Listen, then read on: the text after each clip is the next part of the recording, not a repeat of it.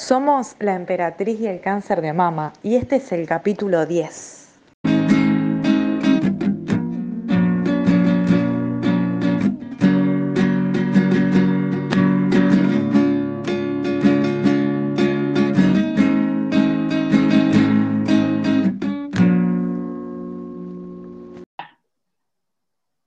Hola, ¿cómo andan? Llegamos al capítulo 10.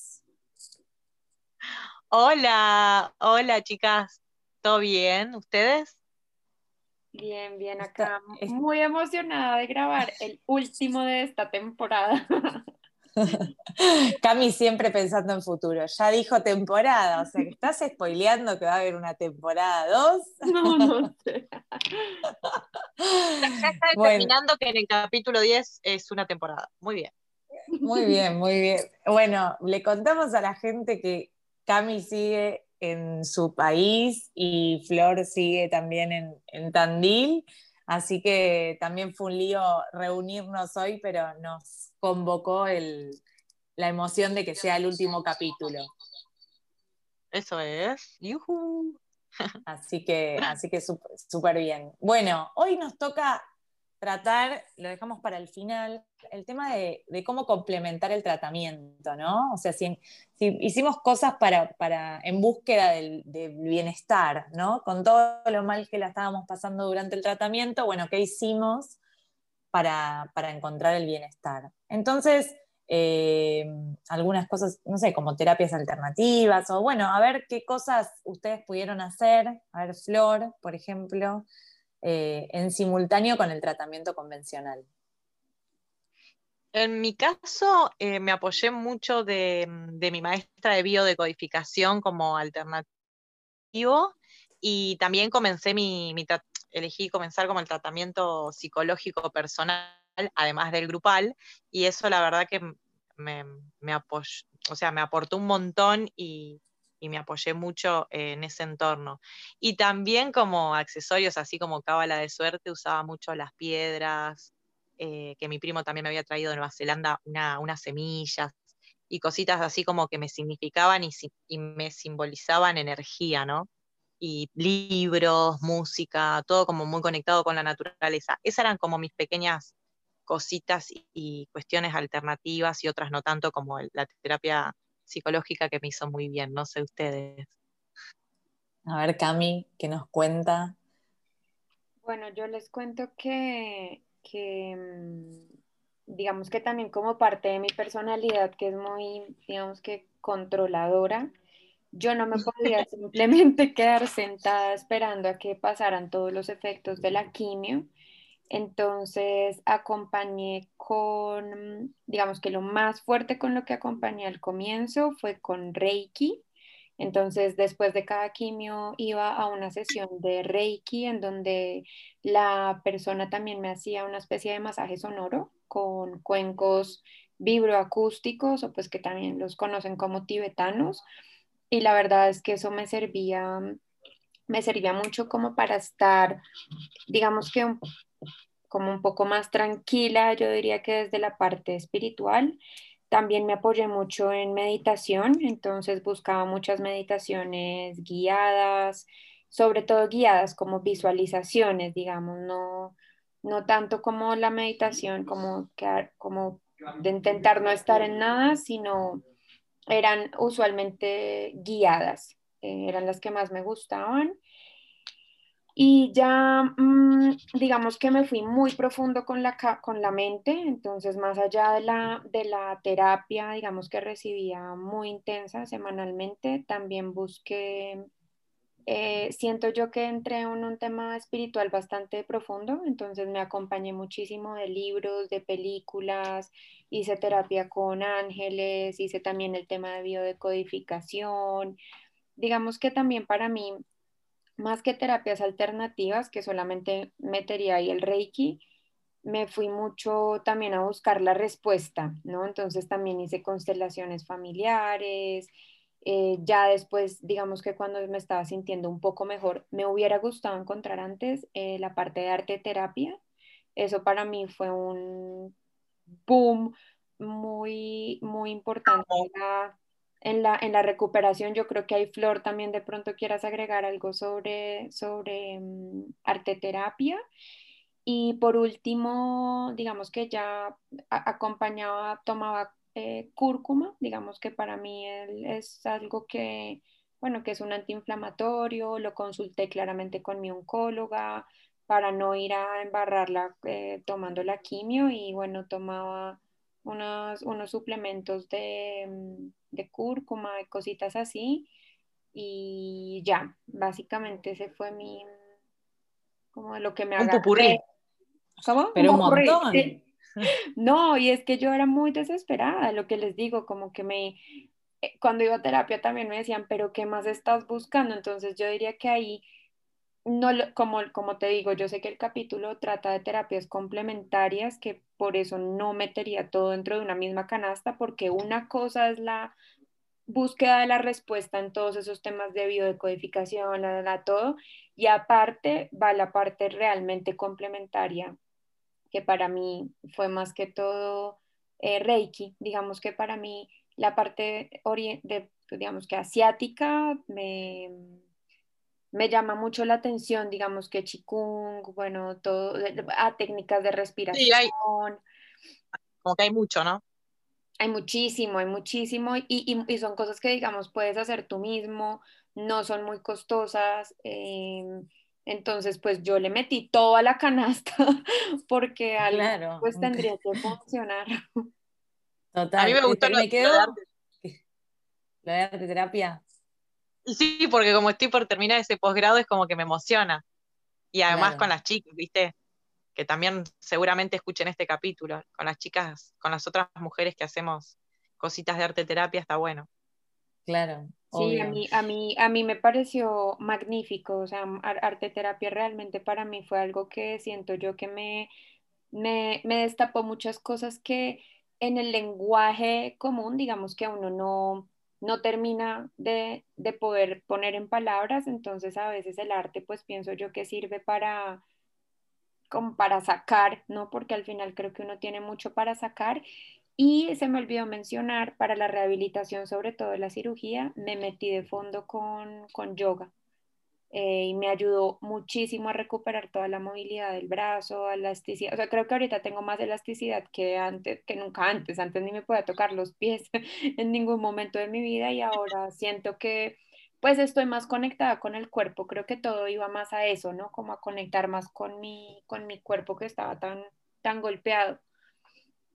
Claro, tan poco mirado, ¿no? Me quedó, me quedó algo por repreguntarte cuando estabas hablando, pero no te quería interrumpir, que vos decías como que buscabas la respuesta y demás. ¿La encontraste? Eh, sí, la encontré. La ah. respuesta es que no hay respuesta. muy bien, muy bien. o, quizás no es, que no, es que no hay respuesta, sino que hay muchas dependiendo cada etapa o cada presente, ¿no? No, y, digamos también creo que lo lindo en medio de todo, digamos, de, de este camino es que es tan infinita la posibilidad de las respuestas que cada quien le va a dar la respuesta y el significado que quiere y esa fue mi, pues, mi aprendizaje mayor. Y que les sirva, claro. Exacto, o sea, alguien dirá, mire, esto me pasó por una emoción estancada, porque no tenía un estilo de vida saludable, por lo que sea, pero me di cuenta que en verdad no hay una como ¿cómo decirlo? Como que nos sirva todo, ¿no? En realidad. Claro, universal. Honestamente, yo lo que hice al final para ya descansar con toda esa situación fue decir, me quedo en paz con que hay cosas que no tienen una real explicación, digamos, desde, desde lo científico, desde lo emocional, desde lo espiritual, a mi modo de ver, ¿sí? Pero también por otro lado digo, no sé si de pronto de todo lo que hice toqué cosas que en este plano no lo sé, pero de pronto me ayudé y todo al final era poder conectar con las ganas de vivir. O sea, yo decía, si, si esto me motiva, vamos, yo me metí después a clases de guitarra, de dibujo, de pintura, de, mejor dicho, después también estudié Reiki porque para mí era muy importante, sí, cualquier cosa que, cualquier cosa que me diera la razón para levantarme, ¿no? Cualquier... Claro, sí, sí, sí, sí. Bueno, estuviste bastante acertada, ¿no? Porque uno cuando a veces está tan abajo, buscar cosas que, que lo hagan levantarse, me parece que está, que está bueno. eh, fue acertado. Bueno, yo coincido un poco con lo de arte terapia, no, chicas, la verdad es que las envidio sanamente, yo nunca pude hacer nada artístico, eh, pero, pero sí Reiki, la verdad es que me acompañó mucho una profesora de, mi profesorado cuando ni bien se enteró que yo estaba enferma, me dijo, te voy a acompañar y me, me acompañaba, venía todas las semanas a casa, Reiki, yoga, hacíamos. Después también reflexología, eh, con Betty, que Flor la conoce. Sí, reflexología, miren, me, hacía reflexología en los pies, que me, hacía muy bien. Y ella fue muy dulce durante todo mi tratamiento y en el, casi cuando terminaba mi tratamiento, ella se sintió una, bolita en la, en la mama y le diagnosticaron cáncer de mama. Así que después yo la acompañé también a ella en su proceso. Sí, sí, fue muy loco realmente. Eh, o sea, ella me acompañó todo mi proceso y bueno, ya sabía todo lo que le iba a pasar, ¿se entiende? Fue muy loco. Después, en algunos casos, sí, re, re. Después, en algunos casos, llamé a una masajista porque estaba como muy tensa por las quimios, por los sillones de las quimios. Bueno, cuencos tibetanos también, meditación, meditación guiada. Cuando estaba muy nerviosa me acostaba en la, en la bañera, la llenaba, ponía algún, algún saumerio y hacía alguna meditación guiada. Después también hice videocodificación y también lo que, lo que me aferré bastante fue a las misas de sanación para los enfermos de cáncer y demás. La verdad es que antes yo las veía como nada, como algo que no, no servía ni nada, pero en ese momento a mí la verdad es que me daba mucha calma, ¿no? Ir, que me hagan imposición de manos, como que me sentía bastante como segura, cuidada. Y nada, y me lo permití. Eh, Así que también fui a misas de sanación y todo. Y todo eso. que fuimos a una AUS. También, sí, fui una con Flor, es verdad. Cami. Muy lindo. Sí, sí, eh, iba, iba a mencionar también eso, como que pienso yo que, la postura ante, ante todas esas cosas se, abre, eh, también pues por la situación en la que uno está, en donde hay un miedo, un terror, por decirlo así, eh, más todo lo que está poniendo el cuerpo, entonces la, parte de conectar con algo, digamos que sí, como divino, espiritual, eh, algo así, em, a, mí, a mí me calmaba mucho, sobre todo porque digamos que el miedo a la muerte era bastante constante y yo decía, que hay allá? O sea, o quién está allá, ayúdeme a alguien. Entonces me servía mucho entrar como, me gustaba entrar en esos otros estados de conciencia como sí, como para encontrar un poco de paz, ¿no? Sí, o yo creo, bueno, con Flor ahí que Flor contaba que fuimos a una y que nos fuimos, como me acuerdo de la conversación de, cuando nos subimos al auto, como que qué lindo, qué, paz, y aparte encontrarnos como con otros que también, ¿no? Estaban transitando lo mismo, ¿no? Porque para enfermos de cáncer, bueno, es como se forma una comunidad, ¿no? Que, de toda gente que está necesitando ayuda, ¿no? O una salvación, algo así, o cómo calmar los miedos, ¿no? Entonces vos no te sentís tan solo, sentís que el de al lado también tiene el miedo igual que vos, ¿no? Me parece como que también viene por ese lado, ¿no, Flor? Sí, a mí me pasa que siempre creí en Jesús, en Dios, y, mm, y está bien, aunque no soy de una religión X, es como que es un espacio y un lugar donde, donde uno va y realmente se entrega, como que a mí que siempre me costó, me costó sacar la, la, ¿cómo es? La armadura, ¿no? armadura oxidada, las defensas, que siempre estoy a tope, como que me, van a atacar o que siempre estoy ahí arriba. Y no, no, no, no, no es por ahí, ¿no? O sea, que es, es un espacio de, donde uno puede ser vulnerable, donde alguien te toca para, para sanarte, ¿no? Como que es un, un espacio de, de paz, son canales, ¿no? Uno va ahí y es, que siente que, está preparado para, para ese canal de, sanación. Igual parezco, no, parezco para, parece que es un pastor de brasilero, pero no, lo digo bien, ¿no? No, no, pienso que, o sea, esto viene a colación como, bueno, a ver, si te sirve ir a una misa de sanación, anda a una misa de sanación. Si te sirve salir a dar una vuelta, a caminar al parque para no pensar, salí a dar una vuelta al parque o sea, todas estas cosas de tratamientos complementarios que fuimos nombrando, que en muchos casos son pagos, ¿no? En otros son, son gratuitos, por ejemplo, las misas, qué sé yo, pero el resto uno lo tiene que pagar. eh, es como lo que más les sirva, ¿no? O sea, ¿qué, ¿qué, sienten ustedes que fue lo que más les sirvió de todos estos que hicieron? Bueno, pues a mí, perdón, a mí, digamos que creo que fue muy enriquecedor al final haberme dado la oportunidad de explorar todo lo que quise porque me dio, sí, pues me dio, digamos que más eh, apertura a, otras cosas que de pronto jamás habría intentado. Si yo tuviera que, que decir qué fue lo que más me sirvió, yo te diría que por un lado, o sea, yo me quedo, no, pues bueno, no sé, por, por, para cerrar ahí un poquito, Reiki, meditación, yoga, arteterapia y terapia de ángeles. Sería lo que, como mi combo, digámoslo así. Claro. ¿Y Flor? Yoga, aunque no hice todo el tiempo, me sirvió bastante y mis piedritas energéticas y los entornos. Elegir buenos entornos. Eh, estar como conectada conmigo misma.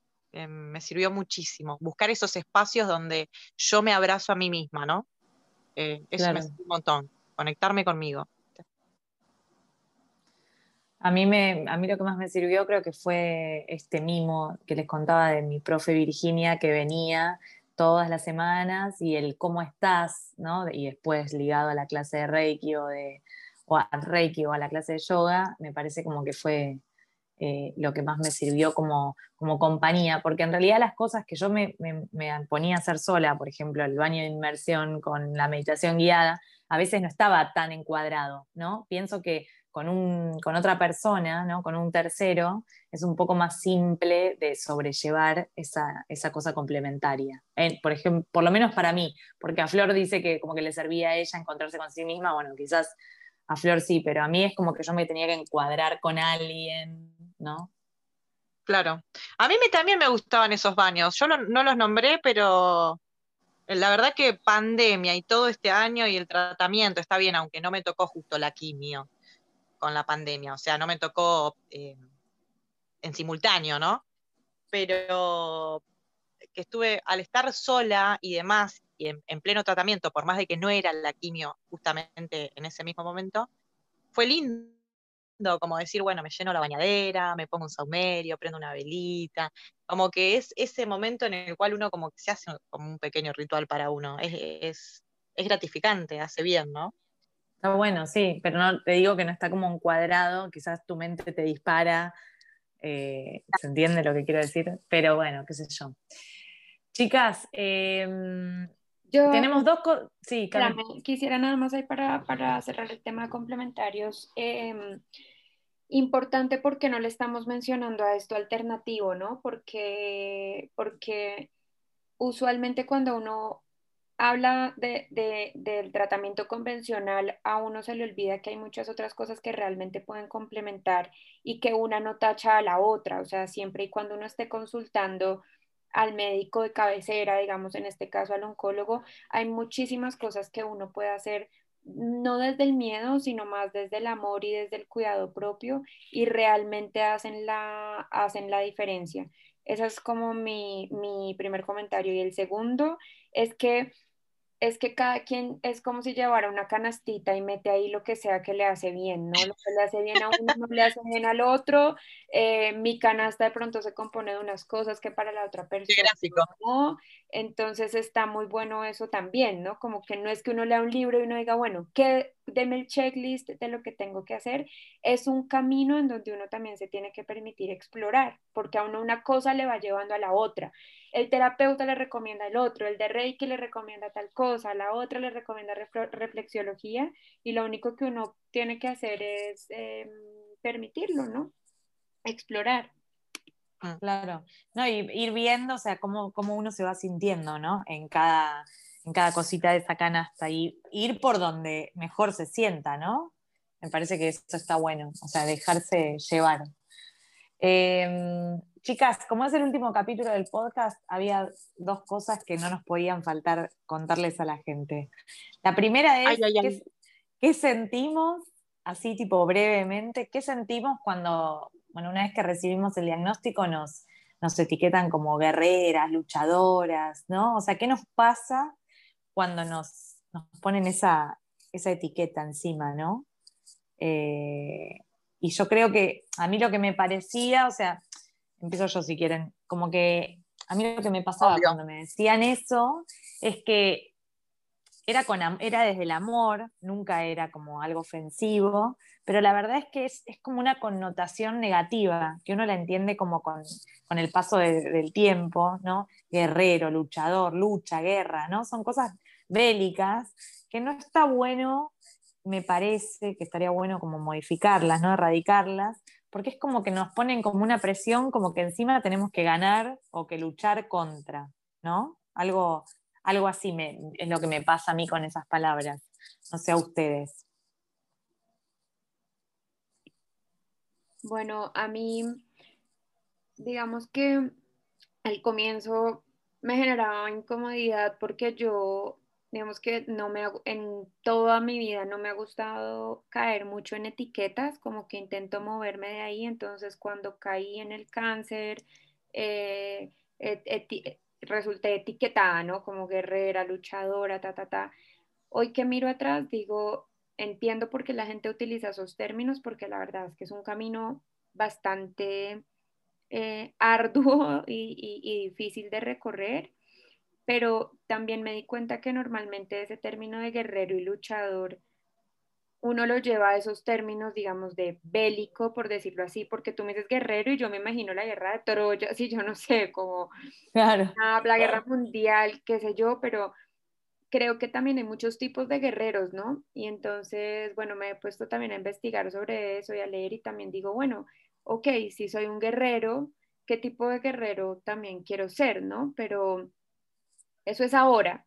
Durante el tratamiento, la verdad es que me incomodaba un poco, me parecía como muy clichésudo que la gente me dijera luchadora, guerrera, ta, ta, ta, pero lo que tú dices también entiendo que viene desde el amor de la gente, o sea, realmente es que, pues, no te lo están diciendo de malo, pero uno sin querer como que se encasilla y no es tan cómodo, no es tan cómodo. Sí, no, incluso, bueno, publicidades, ni hablar, ¿no? Ni hablar. Eh, pero bueno, hubo gente que después me, ha escuchado en algún lado decir esto de no, no, no al término, no a los términos bélicos, y me han escrito, ay, perdón, yo te lo dije. claro, no, o sea, aclaremos que la gente lo dice desde el amor eh, y que no nos ofendemos, pero quizás, bueno, nada, cambiar la etiqueta, ¿no? O sea, no, no ponernos tanta presión en eso. Flor, ¿qué opinas? Eh, yo las estoy escuchando y estoy pensando en varias cosas. Una, eh, me da risa porque digo, bueno, una de las cosas buenas de la pandemia es que por suerte todos somos guerreros. Ah, horrible la palabra, pero bueno. pero quiero contar eh, que mm, desde que las estoy escuchando estoy pensando que antes del diagnóstico, capaz que por mi, bueno, lo que siempre ya saben y repito y me escuchan, como yo tengo las dos operaciones de columna, a los 15 y a los 18, por una cuestión quizás hormonal y también después, más adelante viene esto del tumor, digo, em, me había juntado con una compañera del posgrado y ella me había dicho, pareces una guerrera masónica. Y esto era mucho antes del diagnóstico. Y yo siempre investigué sobre, sobre eso de, la guerra masónica y guerreras y esto de la mujer como, como ir al frente y siempre lo vi como algo más eh, heroico, qué sé yo, como más relacionado con las películas, y no lo noté como por ahí si algo malo. Creo que me, me gusta menos la palabra lucha, como que uno siente esto de lucha me, suena como un poco más fatality. ah, pero vos lo este, tomaste como una cosa empoderada, que te empoderaba esa etiqueta. Sí, ah, como que te empuja al, em, al, empodere, como que te empuja al empodere, ¿no? si hubo guerreras amazónicas, y, googleé, me acuerdo en ese momento, y esto fue antes del diagnóstico, fue ponerle cuatro meses antes del diagnóstico oficial. Una charla que tuve con una amiga había bajado una foto de una guerrera amazónica y todo, fue algo re loco.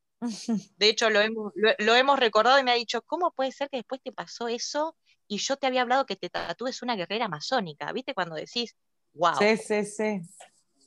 Y, además pienso que eh, el, término guerrero y luchador es un término que está muy quemado, pero fíjense que detrás de esas palabras de pronto lo que, lo que hay es valentía y coraje, ¿no? porque pensé, claro. un guerrero y un luchador, ¿qué características necesita para pararse en donde se va a parar? Y la verdad es que ustedes no me dejarán mentir, se necesita valentía y coraje para pasar por un camino de estos, ¿sí? Entonces pienso que por ahí pues la, la compro, ¿no? Digo como, bueno, valiente, valiente, me pido valiente. Claro. Bueno, que nos digan valientes entonces. sí. Ah, valientes y espirituales. Claro, justo, justo les quería comentar que en inglés, en, bueno, en, en, Estados Unidos y eso yo me he puesto a investigar y hay un término que utilizan que se llama driver, pero ese... ¿Cómo? driver, T-H-R-I-V-E-R, y me puse pues, a, leer y la verdad es que es un término bastante bonito, pero qué lástima que en español no, no, tiene una traducción así textual, porque significa algo así como florecer, prosperar, está más referido como a las flores y me parece muy lindo porque es como la manera en la que uno, digamos, que renace de un proceso doloroso, pero pues lástima, son de esas palabras que en español pues no se las quedamos debiendo. Claro, sí, sí, sí, sí, ni hablar, ni hablar. Em, bueno, y hay una... espera, y ni hablar de la palabra sobreviviente, ¿no? Porque también es algo que uno dice, pero yo no soy un sobreviviente, pero cuando te pones a pensar, pues sí, porque es que sobreviviste a algo importante, ¿no? Pero a mí no me gusta, pero luego digo, pero sí lo soy, no sé. Claro. A mí me encanta que la pandemia hace que todos sean sobrevivientes, así que ya no estamos tan solitas. Tan solas, es Para cierto. buscar algo positivo. Es cierto, es cierto. Hay una frase que justo ahora que, Cami dijo lo de, florecer y demás, que a mí me gustaba mucho con una imagen, con una ilustración divina, que dice, tus raíces están intactas, volverás a florecer. Y me parece, fue como la, frase que me acompañó durante todo, todo el camino. Eh, me encanta, es, es como un suelo, ¿no? Y abajo están las raíces y arriba no hay nada. Eh, y me parecía como interesante, claro, es como, bueno, se te cayó el pelo, todo, bueno, pero vas a volver a florecer, ¿no? Me pareció como, Ay, me encanta, Sí. Bueno, y no sé si llegamos rápidamente a contar la razón del nombre del podcast para no dejarlos con la duda de por qué nos llamamos la emperatriz y el cáncer de mama. Les cedo la palabra. Chan, chan, chan, chan. Bueno, digamos que cuando nosotras nos, nos, reunimos, bueno, la verdad es que yo en ese momento estaba bastante enganchada con el tema de, del tarot. Eh, me parece muy, muy interesante, para nada en términos de adivinación, ni, ni, ni mucho menos, sino me gusta mucho la, la simbología que tiene, que tiene esto. Entonces, digamos que cuando lo pusimos a discusión, a todas nos pareció muy linda la carta de la emperatriz que, mm, que bueno, digamos que para el logo utilizamos parte de, la simbología y por eso es que ven una corona, unas llamitas, una mujer. Em, eso por un lado. Y por otro lado, em, digamos que, bueno, el triángulo por un lado representa también la, la mujer y Flor por ese entonces también estaba en su curso estudiando la pirámide holística. coaching. ¿Ah? Coaching holístico. Eso. Coaching holístico, cuerpo, mente y alma, el triángulo. Eso, entonces el cuerpo por un lado, el triángulo por un lado era eso, por otro lado era, eh, bueno, todo lo que... Equilibrio. El triángulo, equilibrio, eh, bueno, todo, todo este tema. Y... Mm, Los niveles de conciencia con la pirámide, pero eso es otra parte. Total, total. Y pues a modo, a modo de conclusión, entiendo que, esta carta cuando está en luz, digamos, eh, representa feminidad, fecundidad, es como diosa, placer que cura los dolores, fertilidad, belleza, ir por el propio deseo y sin tapujos. Entonces dijimos, bueno, pues creo que le podemos dar una personalidad linda con, con este nombre, con el nombre de la emperatriz y pues el cáncer de mama, que pues es lo que nos convoca aquí a las tres. ya muchas que nos escuchan. Me gusta mucho la psicomagia y el esoterismo, ¿no? De base que hay atrás de todo eso. Sí. Está bueno esa luz. Sale luz por nuestros agujeritos, sale mucha luz. Bueno, y veremos si esto da para una segunda temporada. Tienen nuestro mail también por si nos quieren contactar o por cualquier sugerencia o lo que sea. Em, lo tienen también en la descripción del capítulo, siempre, y estamos a disposición para lo que necesiten. Ojalá hayamos acompañado mucho, ¿no? eh, porque ese era el objetivo principal. A nosotras también eh, hacerlo, eh, hablo por las tres porque creo que es así, nos, nos sana, ¿no? También, porque uno va sanando mientras va acompañando. Y, bueno, nada, lo hacemos desde el amor. Sí, y, digamos que em, también perdonarán todos los temas de eh, sonido y demás. Por supuesto, esto se trata de, un podcast muy, muy, muy casero porque digamos que, bueno, tal vez sobre decirlo, pero para nosotros lo importante no era tanto, digamos que la parte mm, técnica, por decirlo así, digamos que nos defendimos con lo que pudimos, que es una llamada en Zoom.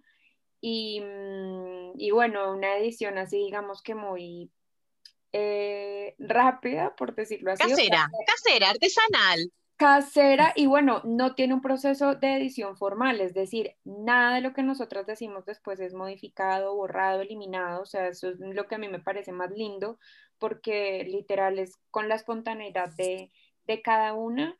Simplemente le agregamos por ahí la una, una que otra cosita como para abrir y cerrar, pero pues bueno, está hecho con... Algún chichito con amor y también porque nosotras cuando recorrimos esto no había algo como esto a lo cual, a lo cual uno pudiera acudir y tal vez no sentirse tan, tan solo, pues porque aquí también estamos tocando los temas que de pronto no se tocan em, afuera, ¿no? Claro, claro. Y nada, fue un placer, fue un placer hacerlo con ustedes, chicas, me encantó. yo solo quiero decir felicidades. Y aunque sea un espacio que a veces este, este último tiempo nos costó, va, nos cuesta un poquito coordinar, perdona, está el perro atrás. Este, me encanta, amo. Y hay que ser feliz, eso venimos. Obvio, obvio. Bueno, me parece que, que, bueno, un gracias para todos los que nos han escuchado y están del otro lado y podemos irnos con, un aplauso nuestro, porque nosotras nos estamos viendo las caras, pero hemos llegado al capítulo 10 y esperamos que les haya gustado un montón. Así que un aplauso para todos. Oigan, y además se grabó en tiempo récord. Creo que esto se grabó, o sea, todo lo hicimos como en dos, dos meses, tres. Es verdad, es verdad. Es verdad. Bueno, quizás la próxima temporada la hacemos en un mes. claro, mira, la primera grabación fue el 9 de octubre. Dos meses, dos meses y medio, o sea, fue a toda. Sí, total, total. Bueno, chicos. El 2021 se viene con todo. Feliz, Feliz año. Feliz año, las quiero. Lo mismo. Chao. Adiós, agur, agur, agur. Esto fue el capítulo 10 de La emperatriz y el cáncer de mama.